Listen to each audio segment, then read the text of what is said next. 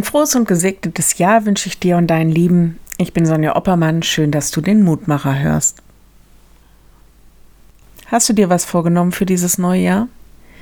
Manchmal machen wir das ja, weil wir spüren, dass wir eine Veränderung brauchen. Vielleicht, weil wir merken, dass etwas nicht ganz richtig läuft.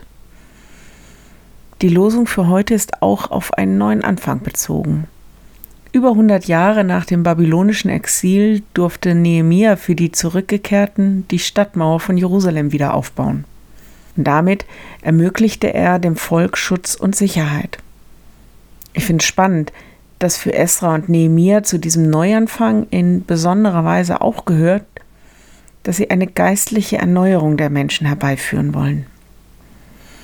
Die Losung für heute, sie lasen aus dem Buch, dem Gesetz Gottes, Abschnitt für Abschnitt und erklärten es, sodass man verstand, was gelesen wurde. Nehemiah 8, Vers 8. Es ist ihnen also wichtig, dass das Volk, das einen neuen Anfang macht, sich mit den Grundlagen seines Glaubens beschäftigt. Alle wurden versammelt und es wurde gelesen und erklärt. Mich erinnert das stark an das Paulinische, der Glaube kommt aus der Predigt. Und tatsächlich, der Lehrtext erzählt davon, wie Paulus lehrt und predigt. Es gibt vieles, was zu unserer Religion dazugehört und was stärkend ist und was gut tut. Entscheidend wird unser Glaube gefestigt und wir wachsen als Christen, Veränderungsprozesse geschehen sozusagen, weil wir dieses Wort lesen, hören, uns damit auseinandersetzen und uns selbst auch dem Wort aussetzen. Wenn du magst, dann bete doch noch mit mir. Lieber Herr, danke für das neue Jahr. Hilf uns doch auch das Alte loszulassen und schenk uns einen guten Anfang. In vielen Bereichen unseres Lebens oder unserer Kirche sehen wir uns nach Veränderung.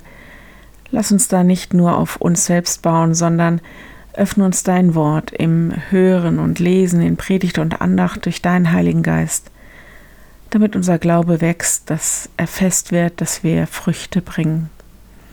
Herr, wir bitten dich für alle mit einer tiefen Sehnsucht nach Veränderung, auf der Suche nach Leben, dass du ihnen Perspektive und Leben schenkst und dass auch unsere Gemeinden Orte sind, wo wir miteinander suchen und fragen, was uns trägt.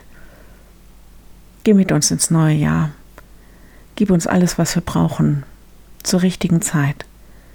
Gib uns deinen Segen, Herr. Amen.